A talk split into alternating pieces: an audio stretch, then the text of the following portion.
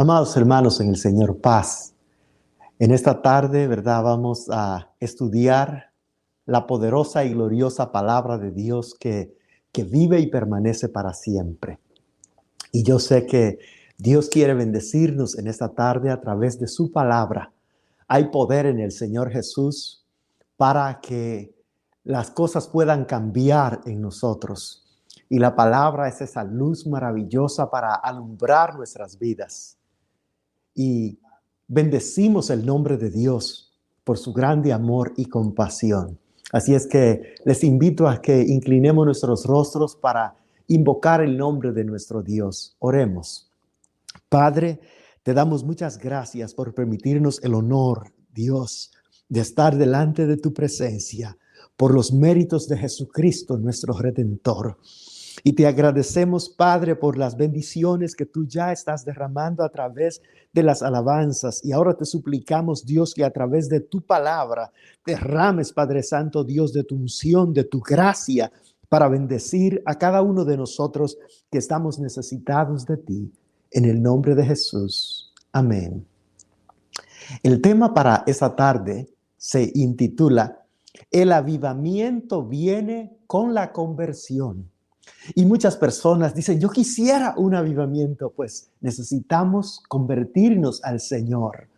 Y vamos a ver ahora qué es el avivamiento. Significa literalmente volver a la vida de entre los muertos. Eso significa avivamiento, literalmente volver a la vida desde entre los muertos. Ahora, en la parte que vamos a analizar del profeta Jeremías, vemos que Dios le dice, el subtítulo es Dios reanima a Jeremías. ¿Y qué es reanimar? Devolver las fuerzas o las energías físicas a una persona que está decaída.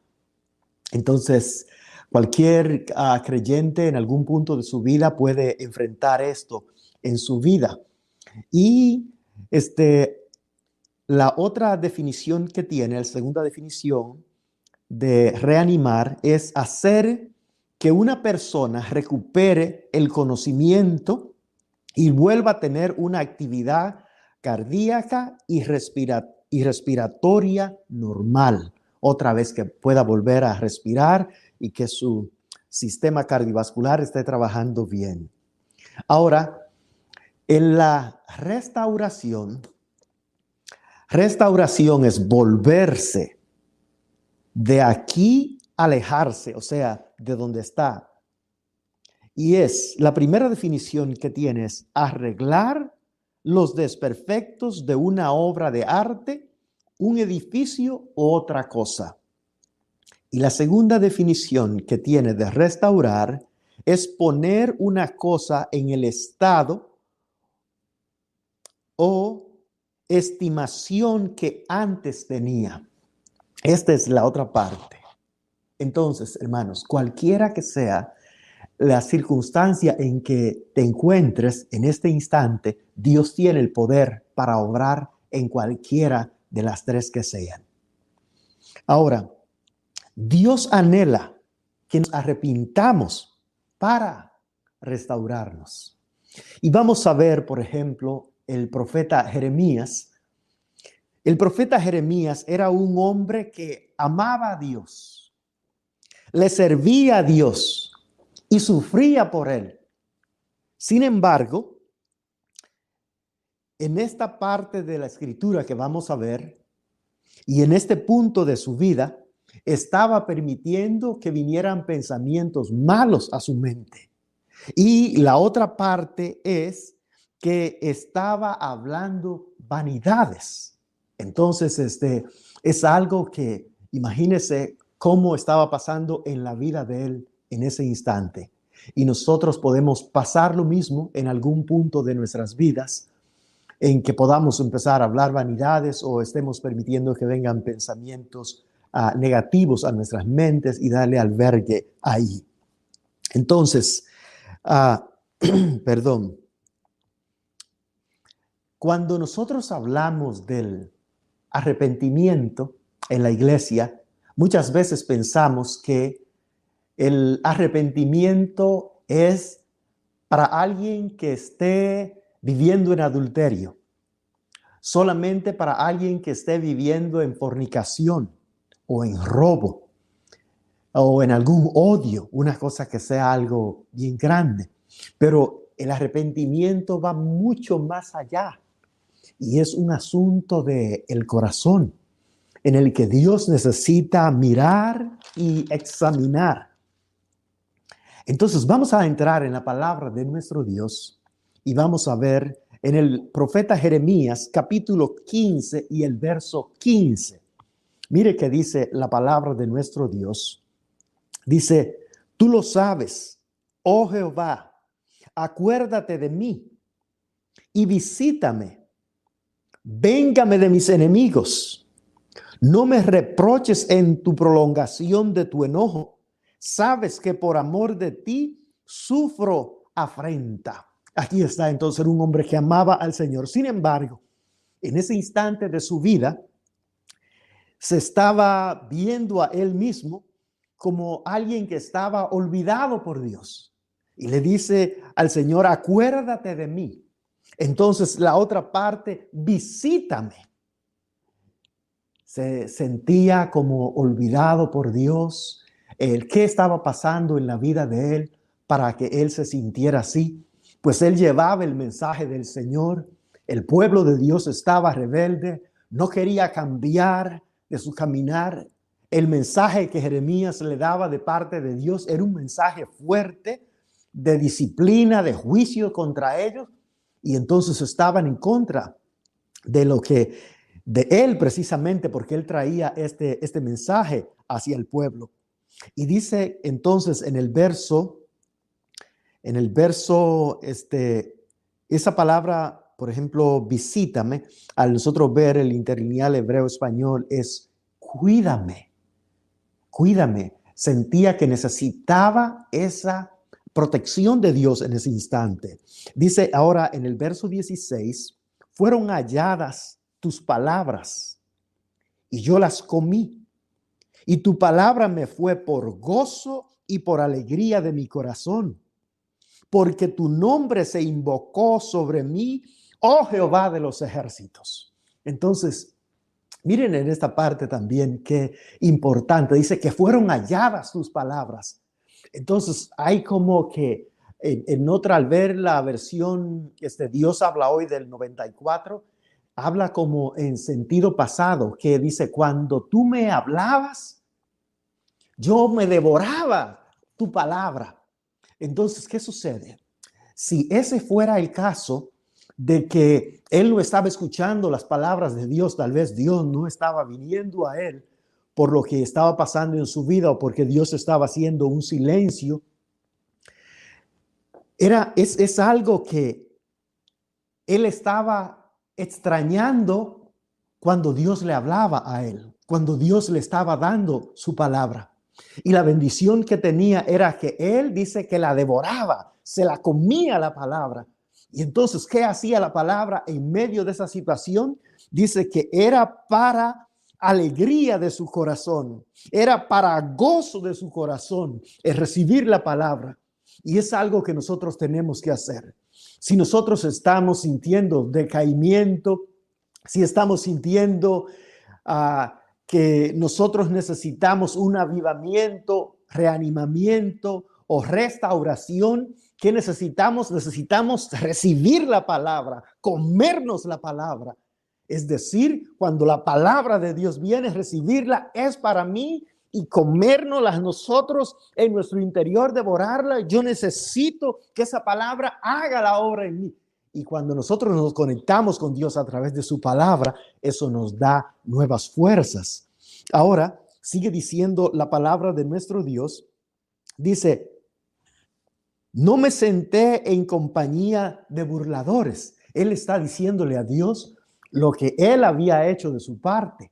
Entonces no quería andar con la gente que dice que estaban pensando en divertirse ellos mismos en la carne. No quería eso. el profeta Jeremías, sino que quería guardar esa santidad para Dios. Sin embargo, mire que y la otra parte que él menciona aquí dice, ni me ingreí a causa de tu profecía. Entonces no me sentí más grande que todos los hermanos de mi pueblo a causa de que tú me dabas la profecía a mí. Dice, me senté solo porque me llenaste de indignación. Entonces, hermanos, ¿qué sucede? Cuando Dios viene y da un don a las personas, a todos los discípulos de Jesús, Dios nos da dones. Si Dios nos da dones y nosotros nos engreímos, entonces, ¿qué sucede? ¿Qué trae eso? Eso trae dificultad en nuestra vida espiritual. Jeremías está diciendo, yo no, no me pasó eso. Pero ahora mire que dice en el verso 18, mire que le pregunta él al Señor, ¿por qué fue perpetuo mi dolor? Y mi herida desahuciada no admitió curación. Entonces él está viendo, dice, este dolor es para siempre, es perpetuo mi dolor en el que estoy. Y aquí Jeremías, ¿verdad? Pues está quejando contra Dios por lo que él está sintiendo, por lo que le está pasando. Y la parte más, más complicada es esta parte que dice, serás para mí como cosa ilusoria Ustedes saben que algo ilusorio es algo que parece que es, pero en realidad no es. Entonces Él le está diciendo al Señor eso, como aguas que no son estables. Entonces, mire con qué hace Él una comparación al Señor. ¿Y por qué Él está diciendo eso? Porque estás permitiendo que vengan esos pensamientos a su mente. Y cuando vienen esos pensamientos negativos, Él viene y los saca delante de Dios y es algo que no debe de ser en la vida de nosotros. No debemos aceptar pensamientos contrarios a los pensamientos de Dios en nosotros. Y mire cuál es la, la respuesta de nuestro Dios. Mire cuál es la respuesta de nuestro Dios en el verso 19. Por tanto, Así dijo Jehová, si te convirtieres, oiga, ¿qué le dijo Dios a Jeremías, al profeta Jeremías? Si te convirtieres, yo te restauraré. Y delante de mí estarás. Voy a leer en el interlineal hebreo español este verso. Mire que dice, por tanto, así dice Yahweh, si te arrepientes, entonces te restauraré. Si te arrepientes de qué? De aceptar malos pensamientos en ti en ese instante de su vida. No, no, no podemos decir que era algo en bases regulares de él, pero en ese instante de su vida lo estaba permitiendo él. Si te, si te arrepintieres de eso y de, y de decirme que yo soy, preguntarme a mí, decirme como que yo soy como algo ilusorio para ti, como aguas movedizas, no inestable, nada de eso. Dios es Dios en nuestras vidas. Entonces, fíjense que sigue diciendo. Dice, si te arrepientes, entonces te restauraré. Y aquí vimos, ¿verdad? Que restaurar es volver a un estado en que estaba anterior la persona, en, en algo bueno en la relación que él tenía con Dios. Por eso dice, sigue diciendo, sigue diciendo, en mi presencia estarás. Y si, y si cosas valiosas expresas, entonces, ¿qué estaba pasando con el profeta Jeremías? Que no estaba expresando, porque como no estaba aceptando, estaba aceptando pensamientos negativos en su mente, no podía expresar cosas valiosas Mire, mire lo importante que hay, hermanos, de que qué hay adentro en nuestras mentes, qué hay en nuestros corazones, qué dejamos albergar aquí, hermanos, es muy importante. ¿Para qué? Para que pueda entrar un avivamiento, para que pueda entrar un reanimamiento de nuestro Dios en nuestras mentes, en nuestros corazones, y llegue el gozo del Señor, y llegue la alegría del Señor. Dice, sigue diciendo, y si cosas valiosas expresas en lugar de vanidad, oye, entonces, hermanos, dos problemas tenía el profeta en ese instante en su vida. Diríamos tres, aceptaba pensamientos no bien, expresaba cosas que no eran no eran valiosas y en segundo lugar expresaba cosas de vanidad, palabras de vanidad. Entonces, ¿qué sucede? La vanidad, hermanos, que, por ejemplo, fíjese, es, esa parte está, como, como estamos viendo en el interlineal hebreo-español, no está en nuestras Biblias.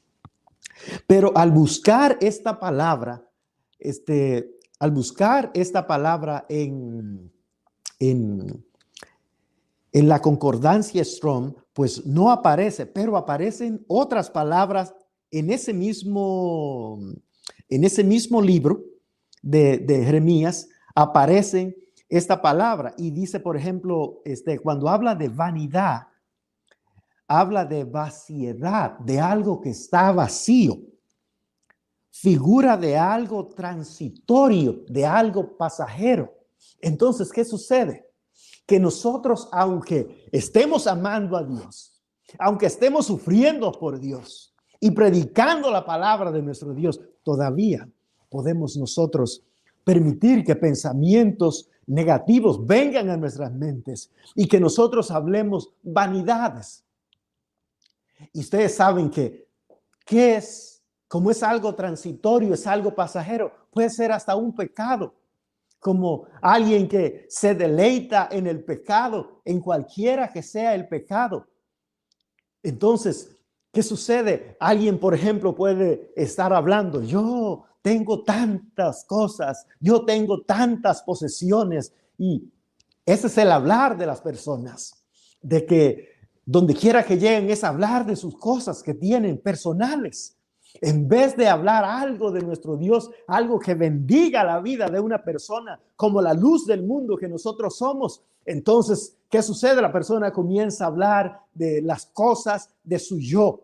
E incluso alguien, por ejemplo, un hombre se puede gloriar. Yo es que tengo una boca que le hablo a las mujeres y me hacen caso y yo donde quiera que hablo y mire qué, facilidad de palabra la que tengo para hablarle a las mujeres y cómo de una vez ponen atención a mí. Otra mujer puede decir, y yo mire este cuerpo físico que tengo, mire cómo tan rápido yo camino, todos se quedan viéndome a mí. Eso es vanidad nada más. Si mira cómo estoy y mira lo que me hice, cómo me veo, todo eso son vanidades. Y en realidad, eso no es algo que le da gloria a Dios. Y Dios llama al profeta a arrepentirse de eso. Y a nosotros también nos llama a arrepentirnos de eso. Y fíjese que en la palabra de nuestro Dios, volviendo a la versión de nosotros, Reina Valera, mire qué sucede aquí, dice, por tanto, así dijo Jehová, si te convirtieres, yo te restauraré y delante de mí estarás. Oye, entonces, ¿qué había pasado con el profeta Jeremías? De alguna manera, se había quitado de la presencia de Dios. Porque si Dios le dice, delante de mí estarás, ¿Y qué sucede? Que esas vanidades son los que nos alejan a nosotros de la presencia del Señor. Y Dios no quiere que nosotros estemos lejos de Él. Al contrario, Dios quiere que estemos cerca de Él. Dios quiere que estemos en su presencia. Ese es nuestro Dios. El que quiere bendecir tu vida, hermano. El que quiere bendecir tu vida, hermana, en esta tarde. Al tú y yo recibir esa palabra gloriosa de nuestro Dios que estamos leyendo en la Biblia. Y sigue diciendo la palabra de Dios. Y si entre sacares lo precioso de lo vil, serás como mi boca. Oiga eso. ¿Qué sucede? Que en Él, como está en ti, en mí y en todos los discípulos de Jesús, está lo divino que Dios ha depositado en ti y en mí. Y Dios dice, si en medio de este cuerpo humano, de esta humanidad decaída, inclinada al mal, si de ahí tú entres, sacares lo divino, entonces dice Dios, tú serás como mi boca. Imagínese, imagínese. Y está en nosotros. Jeremías vino y le dijo a Dios, Dios, véngame de mis enemigos. Dios dice, tú tienes que ser como yo. Tú tienes que orar por tus enemigos. Tú necesitas pedirme que yo les bendiga, que yo los saque adelante. Y hermanos, de eso en realidad se trata. Dios quiere que nosotros nos convirtamos a Él y que en nosotros ya no haya una ápice de mal para nadie. Queremos el mal, podemos, que, no podemos querer el mal contra nadie. Aún nosotros tengamos diferencia de pensamientos contra otra persona, le deseamos bien a la persona, que triunfe en el nombre de Jesús, que le vaya bien, que si anda mal se arrepienta para que juntos entremos en la presencia de nuestro Dios. Esa es la palabra de nuestro Dios.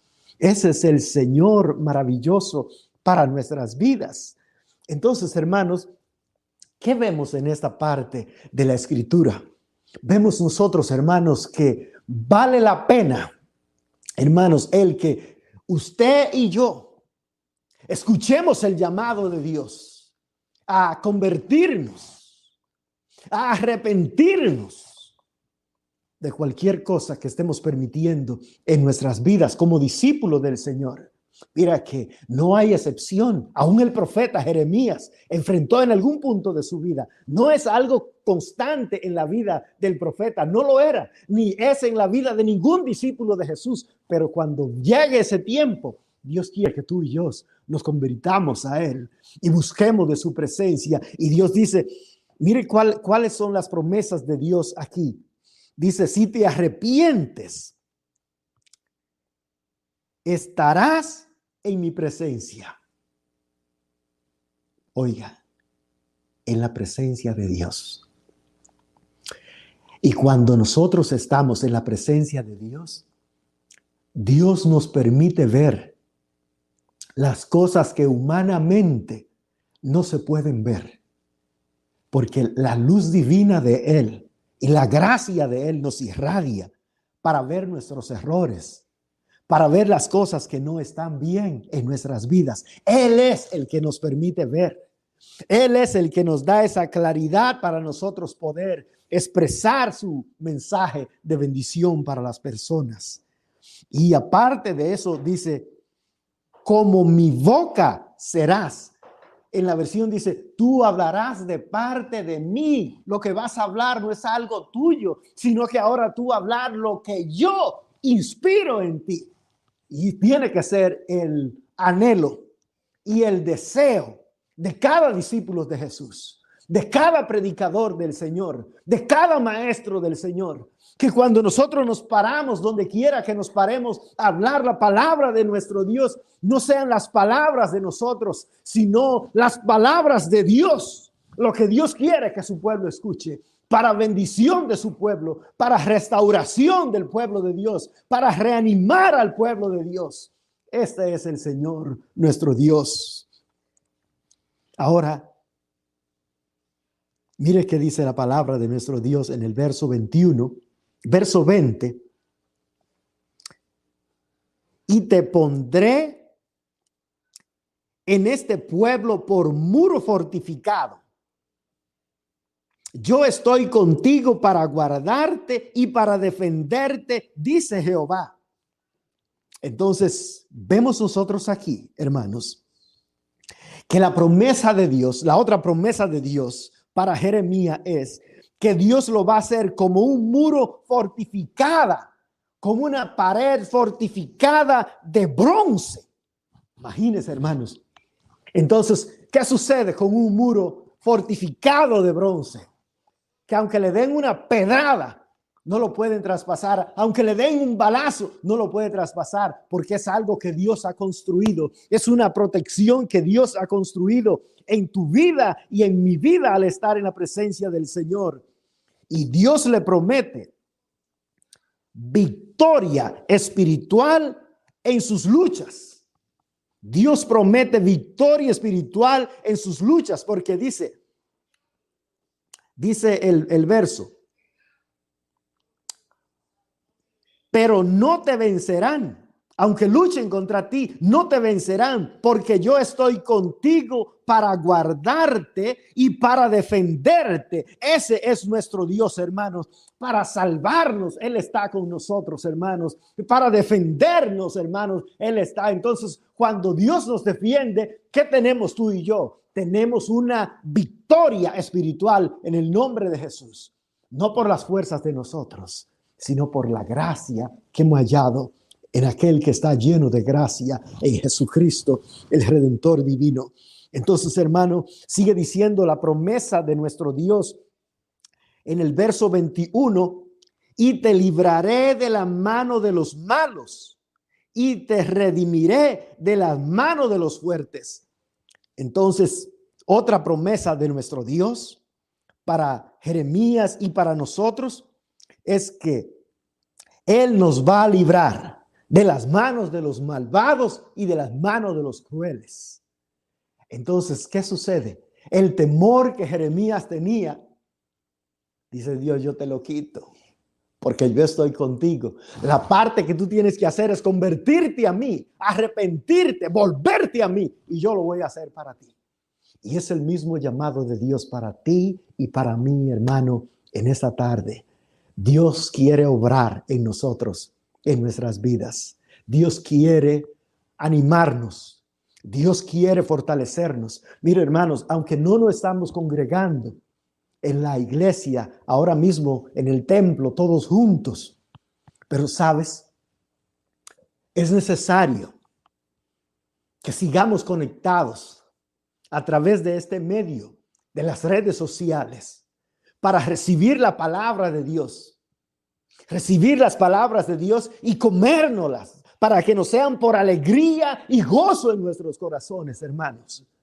Pero no pienses y no aceptes pensamientos de desánimos y de derrota en ti, porque no nos estamos congregando en ninguna manera. Eso es una parte muy importante, la cual extrañamos, pero ya esto va a pasar. Nada de esto es para siempre, esto es algo temporal. Ya volveremos otra vez a reunirnos otra vez en el nombre de Jesús. Pero nosotros estamos unidos por algo más poderoso y más fuerte que algo de una presencia física, sino que nosotros estamos unidos por una presencia gloriosa divina del Espíritu Santo de Dios que nos une y nos hace fuerte en el Señor Jesucristo.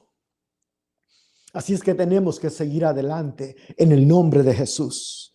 Así es que Dios anhela que nos arrepintamos para restaurarnos, para traernos otra vez a que la palabra de Dios no es que sea hallada. Y si tú tienes tu Biblia que la tiene por ahí, que no sabe ni a dónde está y que tu Biblia está toda empolvada por ahí, ve y búscala y sean halladas las palabras de Dios en tu vida, porque tú ahora vas y busques esa Biblia y la agarra y la pone delante de ti y comienza a orar al Señor. Dios, ayúdame, ten misericordia y ayúdame a entender, porque soy tu discípulo y necesito tu bendición. Habla mi vida, Señor. Y Dios se va a manifestar. Dios se va a manifestar. Y si ustedes ven en la promesa que Dios le hizo a Jeremías, no le dijo, bueno, si tú te, te arrepientes hoy, dentro de un año o dentro de tantos meses, yo voy a venir a ti. No, es algo que es instantáneo. Tan rápido nosotros tomamos esa determinación de volvernos al Señor, de una vez el Espíritu de Dios, de una vez agarra fuerza, toma nuevas fuerzas. Y, como dice la palabra, el Espíritu de Dios nos anhela celosamente, nos quiere tener, Dios quiere poseernos, Dios quiere vivir en nosotros pero está en que tú y yo le demos el lugar para que Él tome el control y nos llene con su presencia. En conclusión, hermanos, el arrepentimiento debe ser instantáneo en cualquier cosa que desagrade al Señor. No necesitamos esperar que venga la Santa Cena para hoy sí me voy a arrepentir porque viene la Santa Cena y no lo puedo tomar así. Entonces me voy a arrepentir. No, debe ser instantáneo. Tan rápido nos damos cuenta que algo desagrada al Señor, debemos arrepentirnos en nuestro caminar y tener un corazón receptible para recibir su palabra. Aquí estoy, Señor. No importa de quién venga la palabra. No importa cuál sea el siervo de Dios que se levante, que Dios levante y predique la palabra. Nosotros necesitamos recibir esa palabra porque es la palabra de nuestro Padre, es la palabra de nuestro Dios. Y todos los discípulos predicamos en una manera diferente, pero es la misma palabra de Dios, es la misma bendición del Señor. Entonces, ¿para qué necesitamos vivir así? Para vivir una vida de victoria espiritual en aquel que murió y resucitó. Y ahora está a la diestra de Dios Padre intercediendo por ti, por mí, para que lleguemos a la presencia del Señor y para que hoy en esta vida experimentemos las cosas celestiales que eso que estamos probando, lo sigamos probando y lo sigamos disfrutando, hermano, para la gloria y la honra de nuestro Dios, porque ya viene lo glorioso, lo de nosotros. Así es que ánimo, hermano, ánimo, hermana, en el nombre de Jesús venceremos juntos. Así es que en el nombre de Jesús, yo te llamo para que hoy le abras tu corazón a Jesús. Si tú te si tú has dejado la palabra, por favor, recógela otra vez. Recógela otra vez y comienza a leerla nuevamente. Si has parado de orar, vuelve otra vez. No dejes que te gane la pereza espiritual. En el nombre de Jesús, ayúdame Jesús. Pídele auxilio al Señor y Dios te va a ayudar y te va a dar bendición. Pero no puedes seguir así. Acuérdate, si eres un padre de familia, si eres una madre, no puede darle lugar a tu carne y que se pierda tu familia por tu no oír el llamado de Dios. Entreguémonos al Señor de todo corazón. Así es que Dios los bendiga, hermanos, y paz.